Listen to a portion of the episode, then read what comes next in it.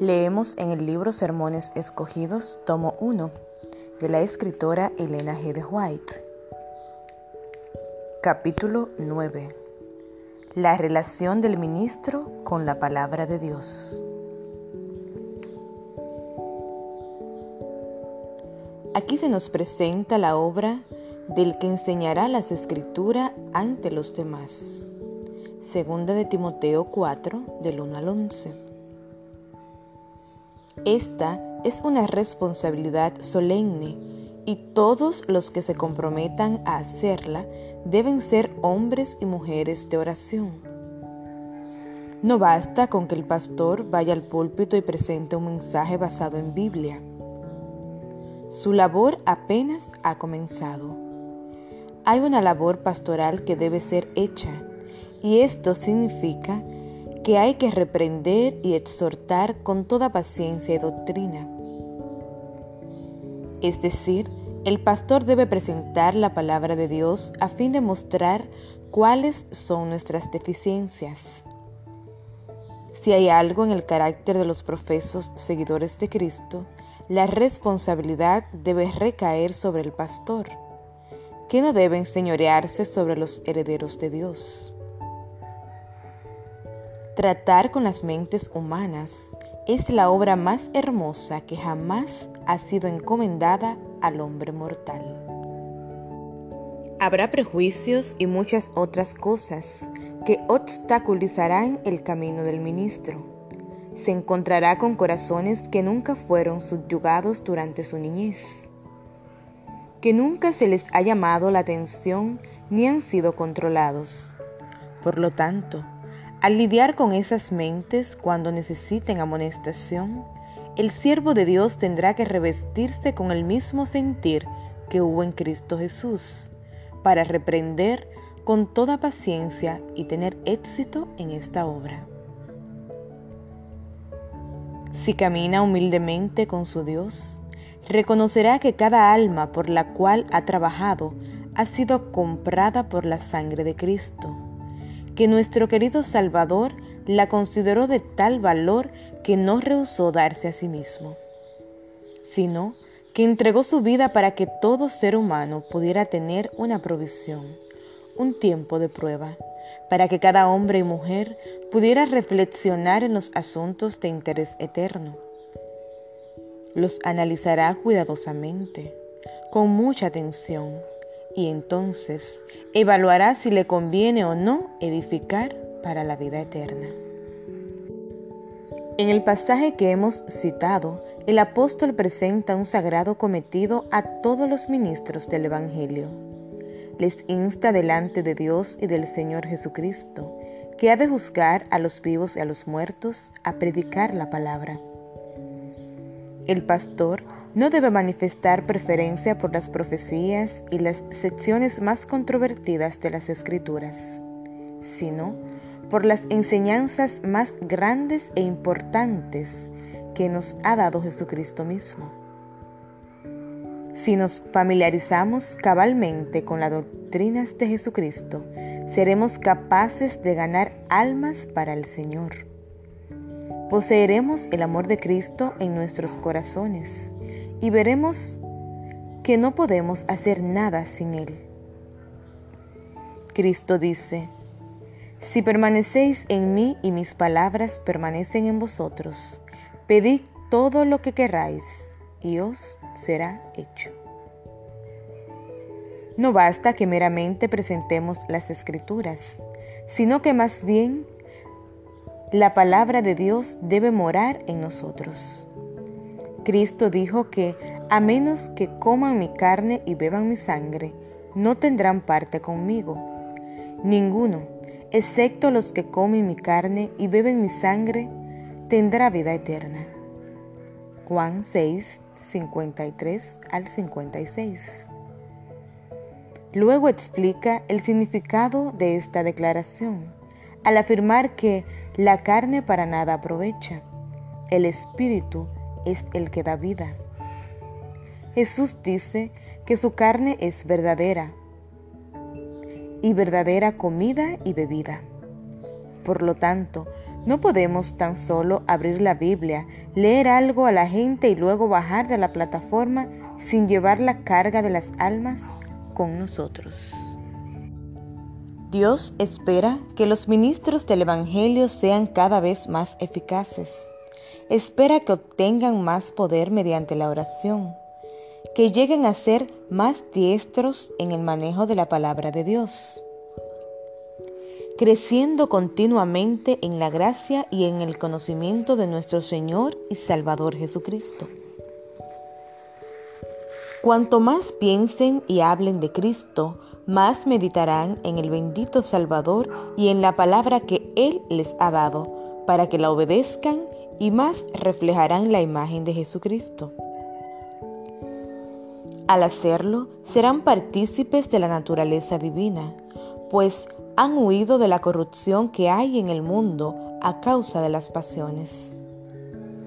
Recuerden esto, habiendo huido de la corrupción que hay en el mundo a causa de las pasiones. Si estamos dispuestos a enseñar la verdad con la manifestación del Espíritu y con poder, hemos de ser hombres y mujeres de oración. Tenemos que buscar insistentemente a Dios y como ministros de Dios que predican el Evangelio, deberíamos integrar esas grandes verdades en nuestras vidas cotidianas, mostrando que somos ejemplos vivos de los que predicamos, que estamos practicando la santidad en nuestra vida diaria. Entonces, por donde quiera que vayamos, seremos un poder transformador. Hay algunos que únicamente tienen poder mientras están en el púlpito y no más allá. Por esta razón, su influencia es como el rocío de la mañana que desaparece cuando el sol calienta. No queda nada. Sin embargo, si el predicador integra la palabra a su vida, si está comiendo y bebiendo de la sangre y la carne del Hijo de Dios, entonces es participante con Cristo, es participante de la naturaleza divina.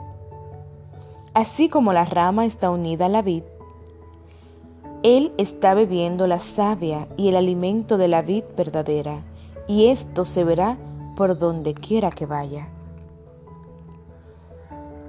Veamos lo que la palabra de Dios continúa diciendo.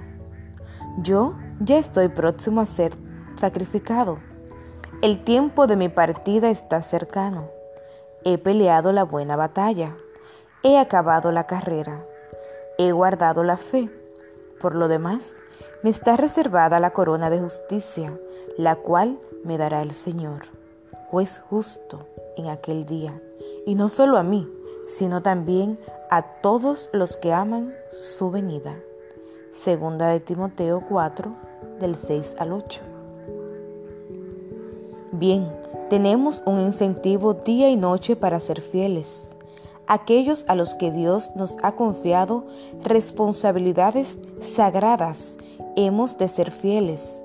Y si somos fieles, el Dios del cielo nos declarará dignos de la vida eterna y nos otorgará esta corona de justicia que está preparada para los que finalmente serán vencedores. Quizá hay algunos que suponen que con su opinión limitada son completamente capaces de tomar la palabra de Dios y decidir qué es inspirado y qué no lo es. Mis hermanos en el ministerio, quiero amonestarlos para que salgan de ese terreno. Quita el calzado de tus pies, porque el lugar en que tú estás tierra santa es. No hay ningún ser finito que esté vivo en este momento, independientemente de quién sea y qué puesto ocupe, al que Dios haya autorizado a entresacar y escoger en su palabra. Es cierto que el apóstol ha dicho que en las escrituras hay algunas cosas que son difíciles de entender. Sí, las hay y si no fuera porque hay temas difíciles y complejos.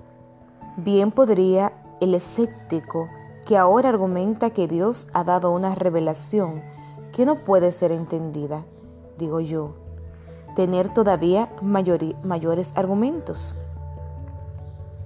La infinitud de Dios es tan grande que resulta imposible que el ser humano pueda comprender el misterio de la piedad. Los ángeles de Dios contemplaron atónitos a Cristo, que tomó la forma de hombre y humildemente unió su divinidad con la humanidad para poder ministrar a los pobres caídos.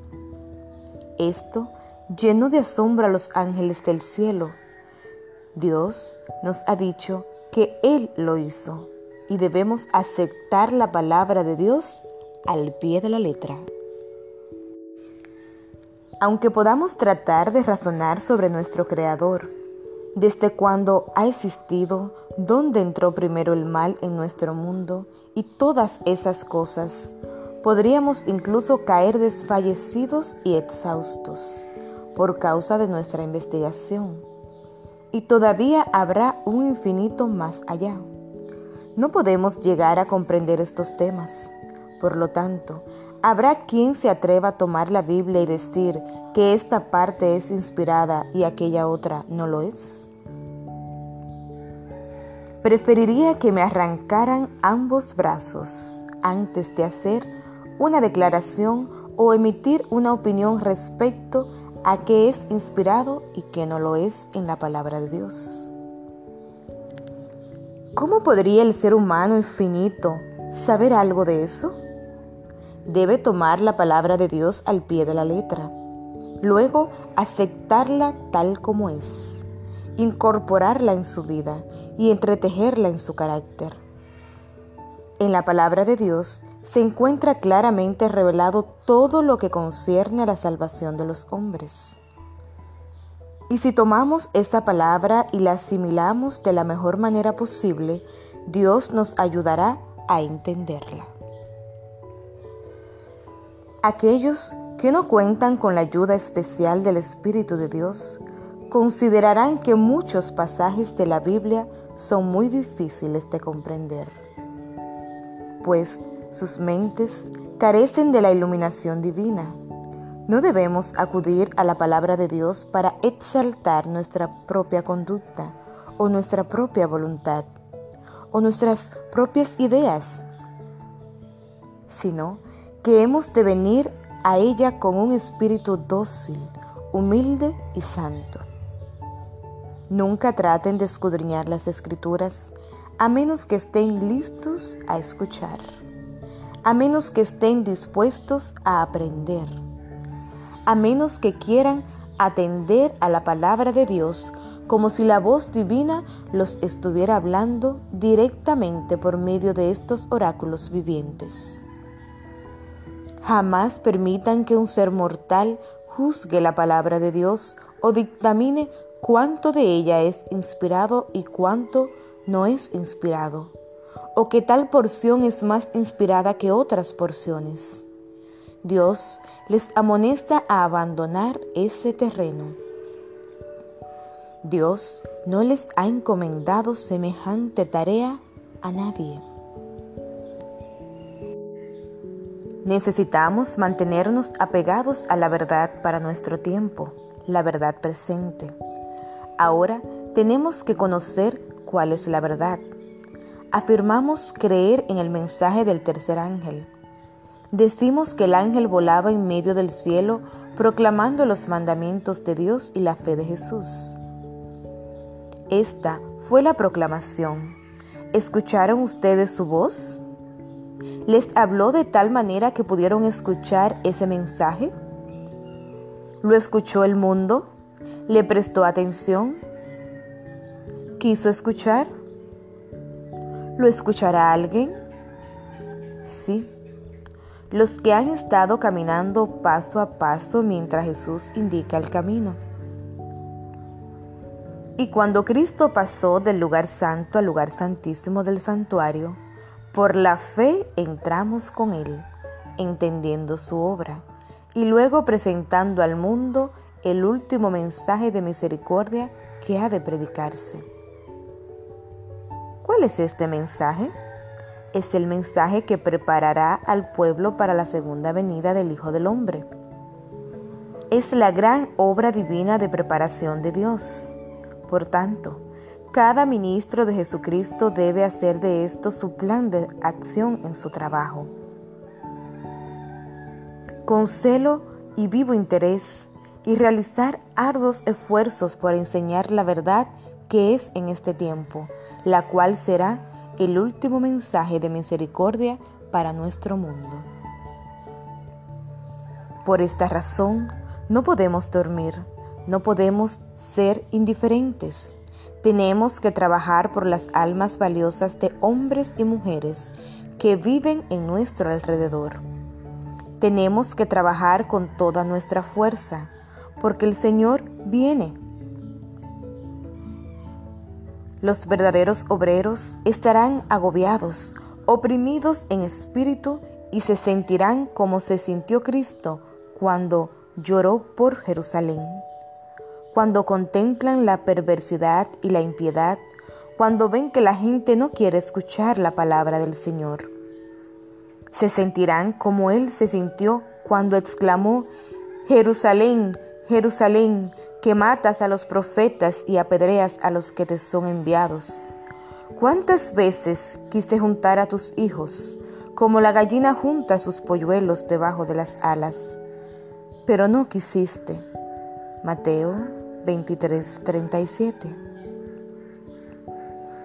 Estas son preciosas invitaciones de misericordia, y aunque las proclamamos y tratamos de dejar que la luz se refleje sobre un mundo en tinieblas, quizás no podemos ver que los rayos de luz están penetrando en todos los lugares. Quizá no podemos percibirlo, pero es así si llevamos la luz y estamos imbuidos del espíritu correcto, deseamos tener el espíritu correcto y queremos trabajar en Cristo y tener a Cristo constantemente con nosotros. En 2 de Timoteo 2 del 11 al 14 leemos, Palabra fiel es esta, si somos muertos con Él, también viviremos con Él. Si sufrimos, también reinaremos con Él. Si lo negamos, Él también nos negará. Si somos infieles, Él permanece fiel, porque no puede negarse a sí mismo.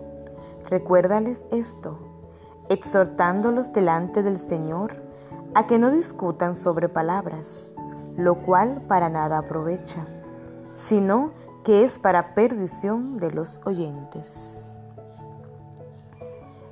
¿Qué significa esto? Significa que podría haber disputas en cuanto a palabras e ideas, pero éstas deberían servir para quebrantar la obstinación y la oposición que hay en los corazones humanos, para que sus espíritus sean enternecidos y subyugados.